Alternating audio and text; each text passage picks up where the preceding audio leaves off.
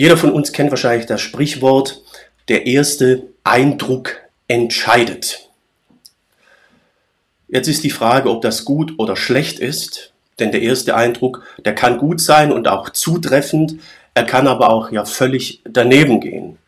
Trotzdem ist es oft so, dass der erste Eindruck entscheidet. Tja, ist es gut oder schlecht? Ähm, in unserem heutigen Predigtext ist das so eine Frage. Denn Jesus erhebt heute den Anspruch, König zu sein, der rechtmäßige Thronerbe Israels, und dazu betritt er die Hauptstadt Jerusalem, aber er reitet auf einem Esel hinein. Ein König auf einem Esel. Tja, wie ist das? Denn der erste Eindruck entscheidet. Das ist das Thema für heute. Ich muss hier mal klicken. Irgendwie geht das nicht. Ein König auf einem Esel, der erste Eindruck entscheidet. Matthäus 21, die Verse 1 bis 11 ist unser Text und ich bin sehr gespannt, was wir danach für einen Eindruck von Jesus haben. Der Text beginnt mit einer Anweisung Jesu an seine Jünger. Hier heißt es, kurz vor Jerusalem kamen sie zur Ortschaft Bethphage am Ölberg. Dort schickte Jesus zwei Jünger fort mit dem Auftrag, geht in das Dorf da drüben. Gleich am Ortseingang findet ihr eine Eselin und ihr Junges angebunden. Bindet beide los und bringt sie zu mir. Erster Eindruck. Guckt die Verse mal an. Was ist euer erster Eindruck bei diesen Versen? Sie sollen zwei Esel, eine Eselin und ihr Junges, das nicht ihnen gehört, losbinden und zu Jesus bringen. Das wirkt auf den ersten Eindruck ja doch so ein bisschen wie Diebstahl, oder nicht? Hm. Der erste Eindruck entscheidet, ne? Ist er jetzt richtig oder ist er falsch? Was ist der erste Eindruck? Was sind unsere Eindrücke von Gott und Jesus? Darum geht es heute. Und das fängt direkt hier in den ersten zwei Versen von unserem Text an. Stellt euch mal vor, ihr seid in der Lage, ihr werdet diese Jünger und Jesus sagt so, ich geht mal dahin und nehmt mal die zwei Esel, die ihr da findet, mit. Heutzutage sind es vielleicht, wären es vielleicht Fahrräder oder sonst etwas. Da hätte man ja so manche Fragezeichen. Was sagt man, wenn der Besitzer sagt, hey, hallo, äh, das sind meine? Das ist ja die Frage. Und die hatten auch die Jünger. Und da geht Jesus dann auch drauf ein, hier in den Versen 3 und 5. Er sagt dann, und wenn jemand etwas sagt, dann antwortet, der Herr braucht sie. Dann wird man sie euch sofort geben. Damit sollte in Erfüllung gehen, was der Prophet angekündigt hatte. Sagt der Zionsstadt, dein König kommt jetzt zu dir, er verzichtet auf Gewalt. Er reitet auf einem Esel und auf einem Eselfohlen, dem Jungen eines Lasttiers. Und jetzt sieht das Bild plötzlich ganz anders aus. Jesus schickt seine zwei Jünger, damit dadurch eine Prophezeiung aus dem Alten Testament, dem ersten Teil der Bibel, erfüllt wird. Und damit ist vorausgesetzt, dass Gott diese Sache führen wird. Sie sollen hingehen und den Esel holen. Und wenn sie gefragt werden, sollen sie einfach sagen, der Herr braucht sie, braucht diese zwei Esel. Und dann wird es klappen.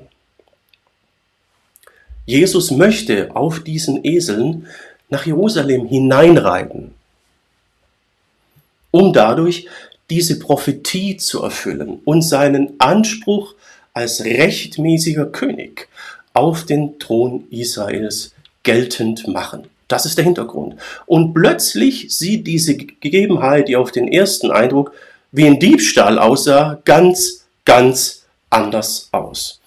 Der erste Eindruck entscheidet oft, leider oft, denn er ist nicht immer korrekt und richtig. Er kann uns auch komplett in die Irre führen.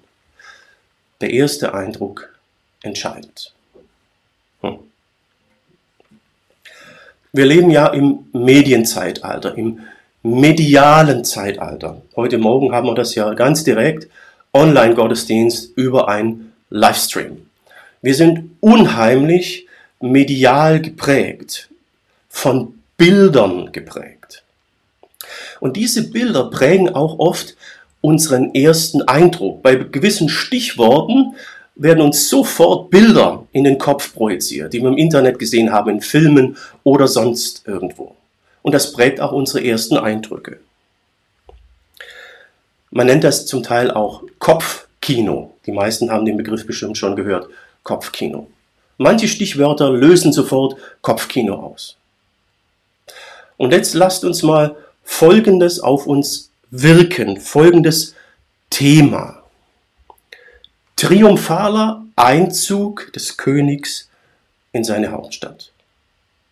Ein triumphaler Einzug eines Königs in seine Hauptstadt.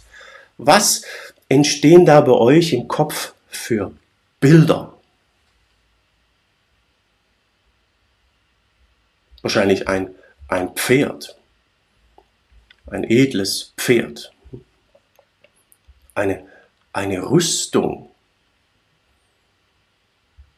Waffen, vor dem König und danach Soldaten, vielleicht eine Leibgarde, alles Information. Dahinter vielleicht ein paar Kriegsgefangene. Und in der Regel wurden bei der Gelegenheit auch die, die dem König und seinem Anspruch gefährlich werden konnten, beseitigt.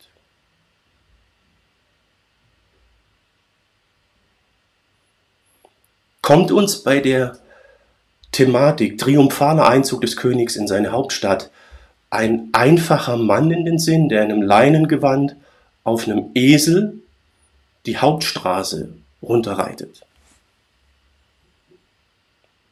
Was wäre dein erster Eindruck, wenn du das sehen würdest? Würdest du drauf kommen, hier kommt der rechtmäßige König, der Herr des Universums, der König der Könige, um seine Regentschaft anzutreten. Würdest du da drauf kommen? Das ist die Frage. Was wäre dein erster Eindruck?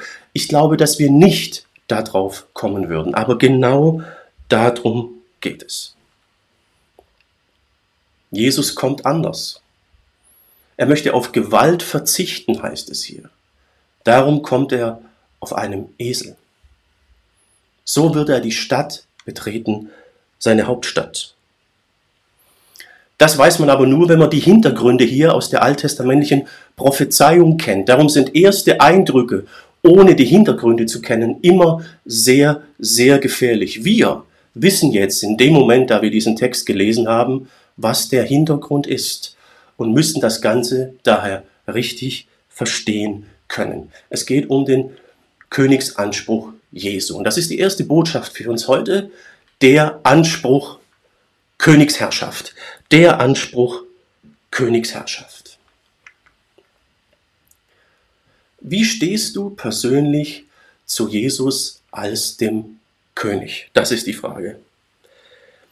Ist er tatsächlich dein Herr und König, Herrscher deines Lebens. Sitzt er in deinem Leben im Zentrum auf dem Thron? Wie nimmst du ihn wahr? Was ist dein Eindruck von Jesus? Und hier gibt es immer wieder Missverständnisse weil Jesus ja verschiedene Rollen hat und die werden manchmal irgendwie fast gegeneinander ausgespielt, weil nur die eine Seite betont wird und dann passt plötzlich nichts mehr zusammen und wir können sehr, sehr einseitig werden und missverstehen, was hier abläuft. Völlig missverstehen, wer Jesus eigentlich ist, wer er sein soll, wie er sich selbst versteht. Natürlich ist Jesus unser Retter und Erlöser. Natürlich möchte er uns freiwillig für sich gewinnen. Darum betritt er hier Jerusalem nicht wie die damaligen Könige oder die römischen Kaiser mit Rüstung, Triumphzug, Sklaven, Militär, sondern sehr, sehr unscheinbar, nahbar. Und er erklärt seinen Jüngern hier im Matthäusevangelium äh, direkt vor unserem Text auch, warum das so ist. Er sagt hier, ihr wisst, die Herrscher der Völker, die Großen in der Welt, unterdrücken ihre Leute und lassen sie ihre Macht spüren. sagt Jesus hier seinen Jüngern. Bei euch muss das aber anders sein. Es muss bei euch anders sein. Auch der Menschensohn ist nicht gekommen, um sich bedienen zu lassen, sondern um zu dienen und sein Leben als Lösegeld für alle Menschen hinzugeben. Darum betritt er Jerusalem nicht als Eroberer, nicht als Allmächtiger. Aber trotzdem ist er das.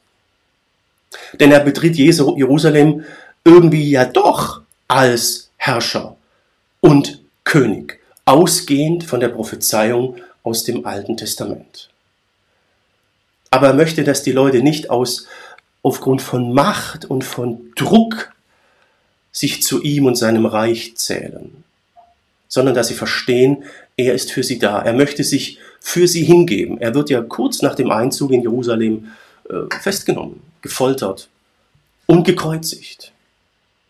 Aber dann ist er auferstanden, hat den Tod überwunden und zurückgekehrt in den Himmel und hat dort die Regentschaft angetreten. Wir sagen das ja im Glaubensbekenntnis. Er sitzt zur Rechten Gottes, des allmächtigen Vaters. Darum geht's.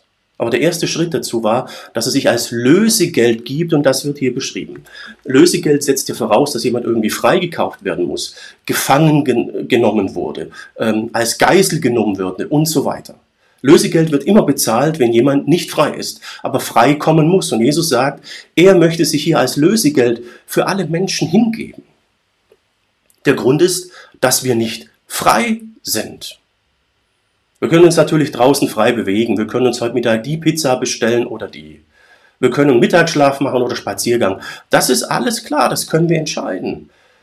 Aber sobald wir versuchen, uns nach Gottes Willen zu richten, seine Gebote zu halten, merken wir, es funktioniert nicht. Wir sind geradezu unfähig dazu. Da ist etwas in uns, das seiner Herrschaft widerspricht. Da ist eine andere Herrschaft in uns. Letztlich wir selbst, unser Ich, unser Drang selber zu entscheiden, selber schief, Chief, selber Gott zu sein, selber in unserem Leben auf dem Thron zu sitzen. Und da kommen wir nicht einfach so davon weg.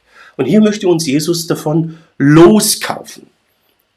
Sein erster Schritt bestand daran, dass er für uns ans Kreuz ging, um zwischen uns und Gott zu vermitteln, zu schlichten. Denn da hat sich im Laufe der Menschheitsgeschichte bei Gott einiges angestaut. Seit es die Menschen gibt, hat er alles gesehen, alles gehört. Ich denke, du kannst dir vorstellen, dass seine Stimmungslage zumindest gemischt ist.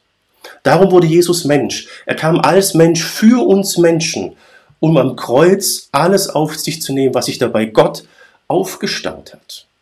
Um unsere Schuld auf sich zu laden, um zu schlichten, damit eine Beziehungsbasis hergestellt werden kann zwischen uns und Gott.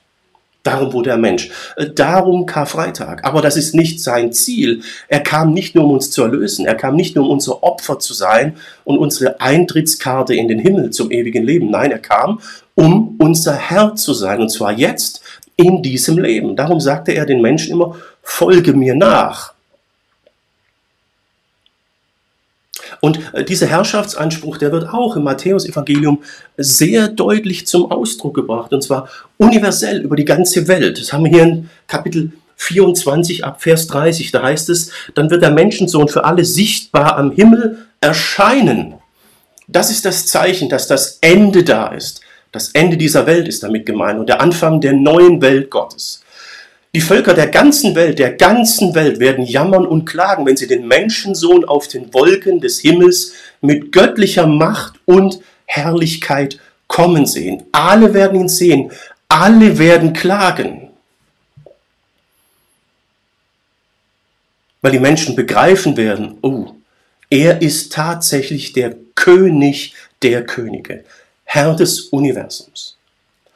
Dann wird die Posaune ertönen, heißt es hier, eine Posaune aus dem Himmel, laut Thessalonicher Brief. Und der Menschensohn wird seine Engel in alle Himmelsrichtungen ausschicken, damit sie von überall her die Menschen zusammenbringen, die er erwählt hat. Und das sind gleichzeitig auch die, die ihn aufgenommen haben. Aber nicht nur als Opfer, um dann irgendwie das Ticket in die Ewigkeit zu haben, sondern die ihn aufgenommen haben als der, der er sein möchte, als Gott, Herr, als Erlöser und Herr.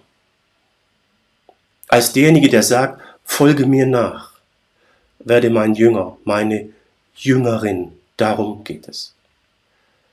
Es ist nicht möglich, Jesus und sein Opfer anzunehmen, ohne ihn gleichzeitig auch als Herr und Gott anzunehmen. Da würden wir etwas in ihm teilen, was für ihn eins ist. Wir würden nur eine Seite seiner Persönlichkeit akzeptieren. Er ist aber nicht schizophren. Er ist keine multiple Persönlichkeit. Er ist beides zugleich. Er ist der Allmächtige, der bereit war, Mensch zu werden und sich zu opfern, damit wir uns freiwillig seiner Herrschaft unterstellen, bevor er dann kommt und sich alle ihm unterstellen müssen. Denn er wird wiederkommen und dieses Ereignis ist noch in der Zukunft. Die Frage, die sich uns heute also stellt, ist, sind Krone und Dornenkrone bei uns im richtigen Verhältnis? Was nehmen wir mehr wahr oder zuerst wahr? Welche Seite ist unterbelichtet? Das ist die Frage. Lass uns diese Passionszeit, den heutigen Sonntag und die Zeit bis Karfreitag und Ostern einfach mal nutzen, um das für uns innerlich zu klären. Was ist eigentlich mein Eindruck von Jesus? Was ist meine Wahrnehmung von ihm? Fühlt er sich von mir so wahrgenommen, wie er wahrgenommen werden möchte? Er möchte uns nicht nur erlösen und das war's, sondern er möchte uns jetzt und hier als Teil seines Reiches haben. Er möchte, dass wir jetzt in diesem Leben unter seiner Herrschaft leben, freiwillig, weil er sich dafür für uns hingegeben hat und nicht in Macht kam. Er hätte einfach befehlen können, hätte er gekonnt, aber er tat's nicht. Er kam als Mensch, um sich hinzugeben. Haben wir darauf die richtige Antwort gegeben? Ist uns klar, ist dir klar, dass er dich einsetzen möchte, um hier auf der Erde sein Reich auszubauen?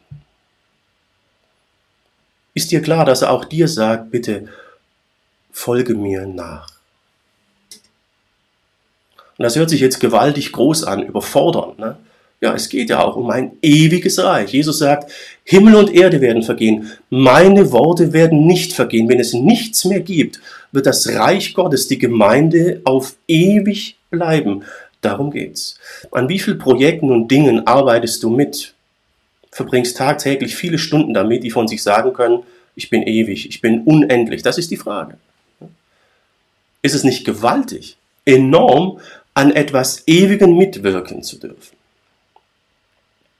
Und äh, was Jesus da von uns verlangt, ist oft gar nicht so groß. Ne? Er sagt hier im Text seinen zwei Jüngern, zwei von seinen Jüngern, geht mal hin und bindet zwei Esel los.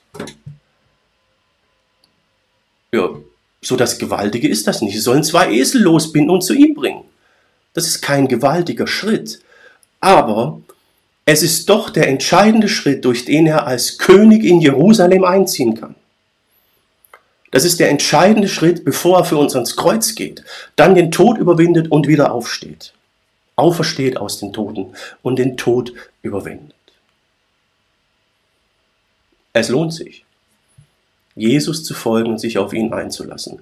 Manches erscheint uns klein und unsinnig, aber was daraus entsteht, ist oft enorm gewaltig, unendlich und für uns oft noch gar nicht zu erkennen. Versetz dich mal in die Lage dieser zwei Jünger. Bist du bereit, dich von ihm einsetzen zu lassen? In welchem Verhältnis sind bei dir Krone und Dornenkrone? So, das alles war jetzt eigentlich nur das Vorgeplänkel, das ist hier alles nur eine Erklärung Jesu an seine zwei Jünger. Ne? Bis jetzt haben sie noch nichts getan. Das kommt aber jetzt. Ab Vers 6 kommt es zur Umsetzung. Hier heißt es, die beiden Jünger gingen hin und taten, was Jesus ihnen aufgetragen hatte. Sie brachten die Eselin und ihr Junges und legten ihre Kleider darüber und Jesus setzte sich darauf. Also sie haben ihre Klamotten ausgezogen und als Reitdecke verwendet. Die hat nachher wahrscheinlich entsprechend gerochen und so weiter und war nicht mehr so wie vorher. Das war die Art, Jesus zu huldigen, ihm ihren Respekt als König und Majestät zu erweisen. Ja. Und damals konnte man nicht wie heute mal zehn Teile zur Anprobe nach Hause schicken, anprobieren, wieder zurückschicken für, für einen Spottpreis. Das ging damals nicht. Kleidung war teuer, war wertvoll. Aber sie geben ihre Oberkleider her als Reitdecke für einen Esel, dass sich Jesus darauf setzen kann. Und die Jünger waren nicht die einzigen, die so reagiert haben. Viele Menschen aus der Menge bereiteten ihre Kleider als Teppiche auf die Straße. Andere rissen Zweige von den Bäumen und legten sie auf den Weg. Die Menschenmenge, die Jesus vorauslief und ihm folgte, rief immer wieder, gepriesen sei der Sohn Davids, heil dem, der im Auftrag des Herrn kommt, gepriesen sei Gott in der Höhe, in der Höhe. Wörtlich Hosanna, aramäisch oder hebräisch Hosiana. Gepriesen sei Gott in der Höhe. Die haben ihre Klamotten auf den Boden gelegt, als Respektsbezeugung, als Huldigung gegenüber der Majestät, die hier nun Jerusalem betritt. Wir können davon ausgehen, dass die meisten davon das Alte Testament kannten. Sie kannten die Prophezeiung aus Sacharja 9, dass er nun seinen Machtanspruch in Anführungszeichen als rechtmäßiger Thronerbe geltend macht und so nun die Hauptstadt Jerusalem betritt. Und dementsprechend war dann in der Stadt auch was los. Das haben wir in den Vers 10. Als Jesus in Jerusalem einzog, geriet alles in helle Aufregung. Wer ist dieser Mann? fragten die Leute in der Stadt. Ja, manche hatten ja mit ihm noch gar nichts zu tun. Was ist denn jetzt hier los? Die Menge, die Jesus begleitete, rief, das ist der Prophet Jesus aus Nazareth in Galiläa. Jetzt guckt euch mal den Vers 11 an. Ne? Wir haben gerade gesehen, er macht seinen Königsanspruch geltend. Darum erfüllt er die Prophezeiung aus Sacharja 9. Darum betritt er Jerusalem auf einem Esel. Darum reitet er auf einem Esel durch das Stadttor. Aber manche haben ihn irgendwie nur als Prophet wahrgenommen. Und geben das jetzt auch so an andere weiter. Und die anderen haben dadurch einen vollkommen falschen ersten Eindruck. Denn er ist nicht einfach nur ein Prophet. Wir haben es ja gerade gesehen. Dein König kommt auf einem Esel. Hm. Der erste Eindruck entscheidet, haben wir am Anfang gehört. Und er kann leider auch vollkommen falsch sein, je nachdem, welche Information man bekommt. Es ist nicht falsch. Jesus ist auch ein Prophet, aber nicht nur. Er ist viel, viel mehr. Er ist auch nicht in Nazareth geboren. Das kennen wir aus der Weihnachtsgeschichte. Nein, er ist in Bethlehem geboren. Aus der Stadt, aus der auch König David kommt. Aus der Stadt, in der das Königshaus David entstanden ist. Und Jesus ist Nachfahre von König David. Das zeigt sich am Anfang vom Matthäusevangelium. Wenn ihr da mal nachlest, findet ihr einen Stammbaum von Jesus. Und dort wird aufgezeigt, dass der Vater Jesu, also der leibliche Vater oder menschliche Vater Josef, Nachfahre der Königslinie Davids war. Auch Jesus ist tatsächlich Nachfahre von König David. Und er ist in Bethlehem geboren, wo auch König David herkommt. Und er ist gleichzeitig auch der König der Könige. Darum haben gerade in Vers 9 die Leute ja gerufen, gepriesen sei der Sohn Davids, heil dem, der im Auftrag des Herrn kommt. Für viele war klar, jetzt kommt der Thronerbe und andere sagen, er ist einfach nur ein Prophet. Tja, der erste Eindruck kann richtig sein, kann aber auch vollkommen daneben gehen. So ist das mit Selbstwahrnehmung und Fremdwahrnehmung. Äh, kennt ihr ja vielleicht. Ne? Die Art und Weise, wie andere einen sehen und wahrnehmen, ist manchmal ganz anders, als man sich selbst zielt und wahrgenommen werden möchte. Manchmal ist das in Ordnung, tolerabel, manchmal ist es einfach nur lustig und manchmal ist es wirklich vollkommen katastrophal.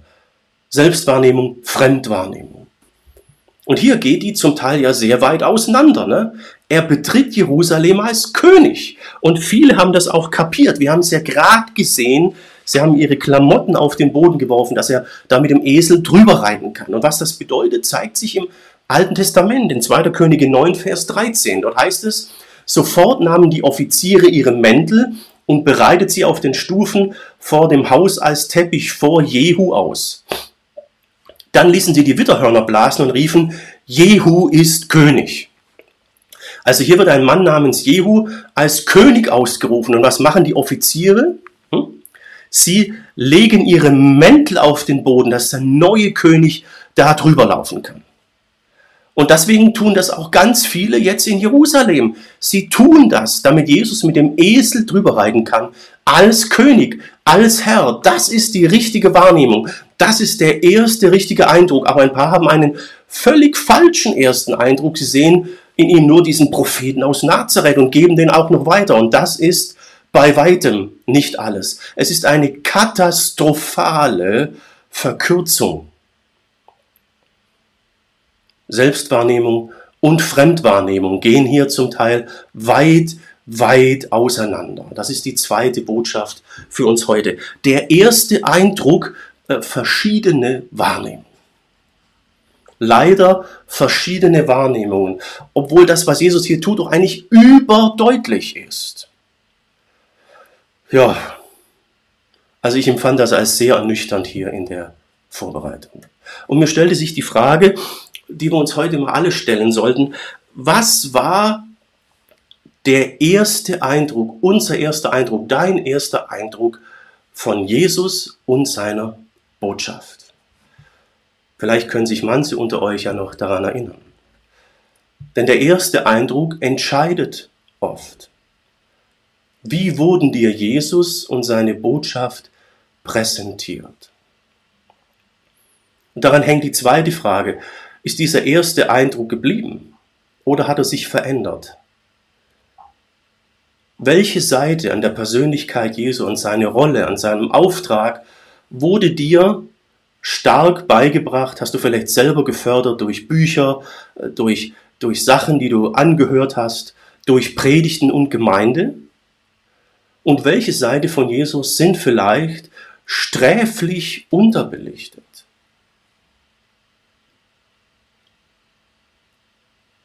Wird Jesus von uns, von dir so wahrgenommen, wie er selber wahrgenommen werden möchte? Das ist die Frage. Und hier treten immer wieder drei Aspekte in den Vordergrund, die man von Menschen immer wieder hören können, konnte. Und von Zeit zu Zeit ist der eine mehr im Fokus und dann mehr der andere. Und wir finden diese Aspekte aber auch alle in der Bibel. Der erste Aspekt ist, dass Gott uns liebt leidenschaftlich liebt und darum seinen Sohn gesandt hat, dass er sich opfert, damit wir gerettet werden. Johannes 3, Vers 16. Gott hat die Menschen so sehr geliebt, dass er seinen einzigen Sohn hergab. Nun werden alle, die sich auf den Sohn Gottes verlassen, nicht zugrunde gehen, sondern ewig leben. Gott handelte aus einer leidenschaftlichen Liebe heraus. Darum gab er seinen Sohn. Das ist der erste Eindruck, den viele Leute haben. Das ist der Eindruck, der heutzutage stark, stark gefördert wird in Predigten, in Podcasts, in, in den YouTube-Videos, in der Literatur, in der Gemeinde und, und, und. Dann gibt es einen, einen, ein zweites Merkmal, ein zweiter Eindruck, der genauso in der Bibel ist. Dabei geht es darum, dass Gott heilig ist, gerecht und dass wir ohne Jesus für die Unendlichkeit verdammt und verloren sind. Und das geht hier in Johannes 3, Vers 16 direkt weiter in den Versen 17 und 18. Da heißt es, Gott sandte den Sohn nicht in die Welt, um die Menschen zu verurteilen, sondern um zu retten. Ja, ja, haben wir gerade gesehen, er möchte sich als Lösegeld geben. Aber wer sich an den Sohn Gottes hält, wird dann darum auch nicht verurteilt. Wer sich aber nicht an ihn hält, ist schon verurteilt, weil er Gottes einzigen Sohn nicht aufgenommen hat gehört diese Seite, dieser Aspekt, dieses Merkmal Jesu, dieser Teil seiner Persönlichkeit auch zu deiner Wahrnehmung von Jesus. Und dann ist da noch der dritte Aspekt, der hier in unserem, in unserem Text ja stark hervortritt. Er ist der allmächtige Herr, König und darum auch Richter. So wie wir es im Glaubensbekenntnis sagen, habe ich gerade schon erwähnt. Er sitzt zur Rechten Gottes, des allmächtigen Vaters. Von dort wird er kommen, zu richten die Lebenden und die Toten, um sein Reich aufzurichten. Und das bedeutet, einen neuen Himmel und eine neue Erde zu schaffen. So heißt es hier in 2. Petrus 3, Vers 13. Aber Gott hat uns einen neuen Himmel und eine neue Erde versprochen. Dort wird es kein Unrecht mehr geben, weil Gottes Wille regiert. Auf diese neue Welt warten wir. Warten wir. Ist das tatsächlich so? Warten wir darauf. Gerade jetzt momentan Krieg in der Ukraine, äh, Wassernot, Probleme über, überall. Diese Probleme werden nicht das Sagen haben. Sie haben nicht das letzte Wort. Am Ende wird eine neue Welt sein, ein neuer Himmel und eine neue Erde. Mit Jesus als dem Herrn und König. Denn er ist der König der Könige. Fühlt Jesus sich durch uns, mich, durch dich korrekt, voll und ganz wahrgenommen. Würde Jesus sagen, boah, du hast verstanden, wer ich bin. Du hast nicht nur Teilaspekte von mir wahrgenommen, sondern du kennst mich und ich kenne dich. Ist die Selbstwahrnehmung von Jesus und unsere, sag ich mal, Fremdwahrnehmung von ihm gleich. Greift das ineinander? Passt das zusammen? Hättest du auch deine Klamotten auf den Boden gelegt, damit er, der wahre König und Herr, darüber reiten kann. In welchem Verhältnis sind Krone und Dornenkrone in deinem Leben. Jesus hat sich brutto hingegeben, voll und ganz. Gehört unser Leben ihm auch so voll und ganz? Was ist unsere Antwort auf seine Anweisung? Folge mir nach. Werde mein Jünger meine Jüngerin.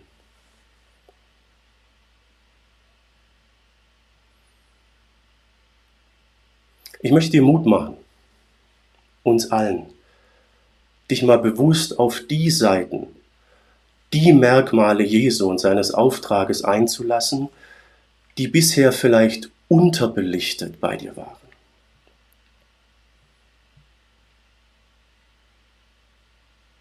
Ich möchte dich einladen, einen neuen Eindruck von Jesus zu bekommen.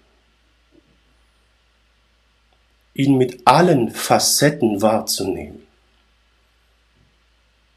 Denn das wird dir eine neue Perspektive für dein Leben geben. Auch wenn du vielleicht schon viele, viele Jahre mit Jesus unterwegs bist. Bist du noch am Anfang oder gehörst vielleicht gar nicht zu Jesus? Dann lass dir sagen,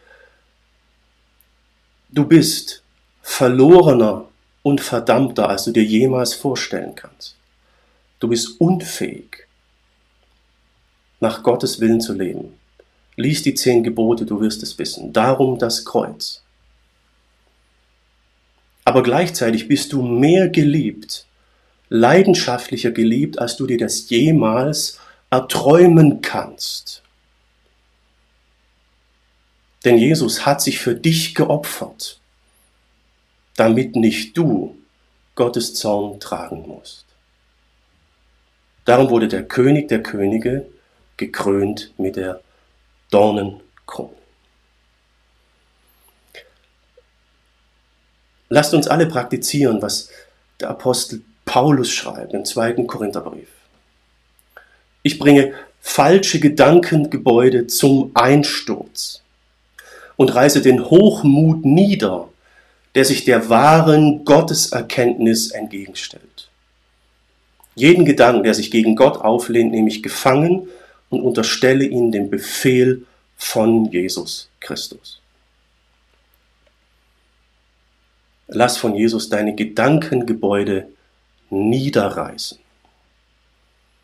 Lass ihn in dein Herz, in deinen Kopf durch seinen Heiligen Geist. Lass Jesus selbst in dich hinein. Er möchte seine Gebote in dein Herz schreiben, heißt es im Hebräerbrief. Und lass ihn in dir alles niederreißen, was nicht seinem Bild entspricht.